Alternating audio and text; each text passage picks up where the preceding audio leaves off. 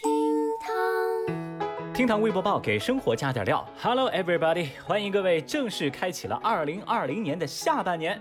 真要说起来，真是时光飞逝。这一年前啊，咱最担心的还是全游的大结局，而现在我们最担心的，则是二零二零的大结局啊。微博二百七十一万人关注，日本首位忍者专业硕士生毕业。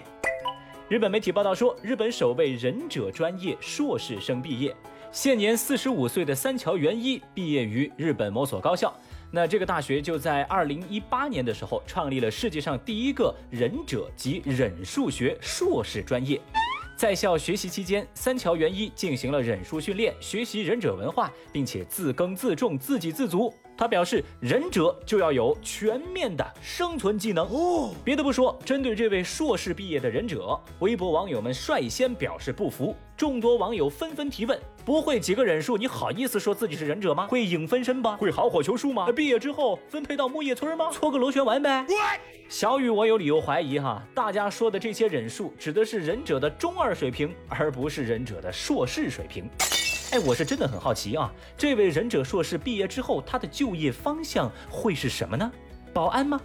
算了吧，管他什么职业不重要。小雨，我今天就把话撂这儿了。哪怕你是忍者硕士，也没什么大不了，因为看过火影的朋友都知道，在忍者的世界里，下忍才是最强王者。马冬什么？马冬梅，什么冬梅啊？马冬梅啊，马什么梅啊？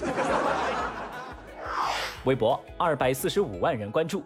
男子抢劫被店员用四个酒瓶砸懵。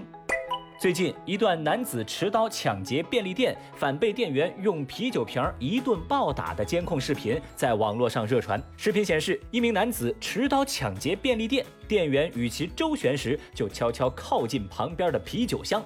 后来二人扭打在一起，搏斗中，员工拿起了啤酒箱中的啤酒瓶，几十秒内朝抢劫者的头部猛砸了十多次，砸坏了四个酒瓶。最终，抢劫男子体力不支倒地了，随后被赶来的警方顺利抓获。再补充一个细节哦，由于监控可以看到的范围有限，事实上这哥们儿一共是砸坏了六瓶啤酒。目前，抢劫男子因涉嫌抢劫罪被警方刑事拘留，而店员用瓶子敲打抢劫男子的行为被警方认定为正当防卫。这样的结局让无数网友们拍手称快。那小雨，我就觉得这大哥在便利店上班绝对是屈才啊！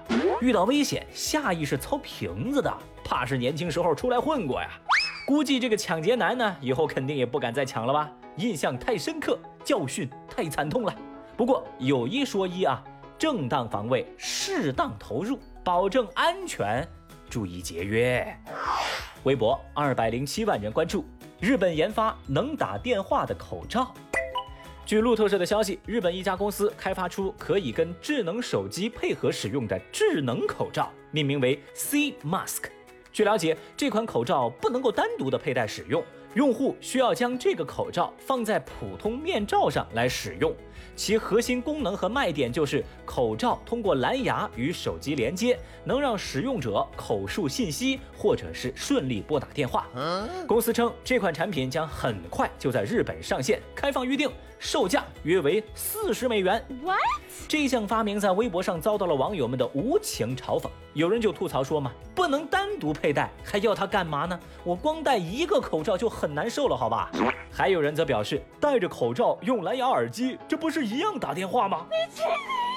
其实看到这个发明，小雨我也是一脸问号啊！我就想问呢，到底是哪一款口罩不能戴着打电话呀？无非就我们声音大点呗。神经病啊！脱了裤子放屁和摘掉口罩打电话，请问本质上有区别吗？真是干啥啥不行，沙雕发明第一名啊！大爷你先凉快吧啊！微博四百七十三万人关注，被顶替家属回应调查结果。那山东冒名顶替上大学事件终于有结果了。二十九号晚间，山东就通报了两起冒名顶替上学问题的处理结果，四十六名相关人员被处理。这两起冒名顶替案当中，有一件就是备受关注的陈女士的事件。我们简单来梳理和还原一下这个事件的真相。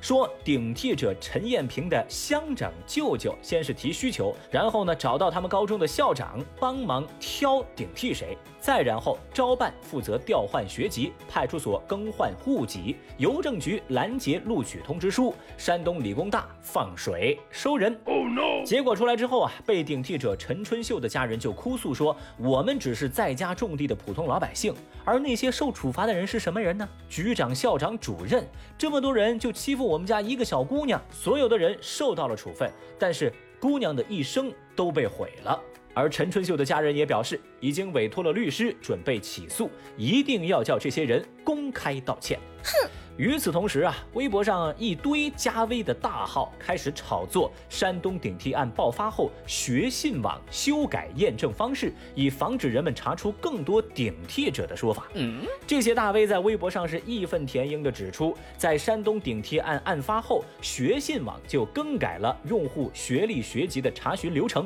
用户不能单独通过身份证注册的方式查询自己的学籍，而是多加了一道毕业院校的验证。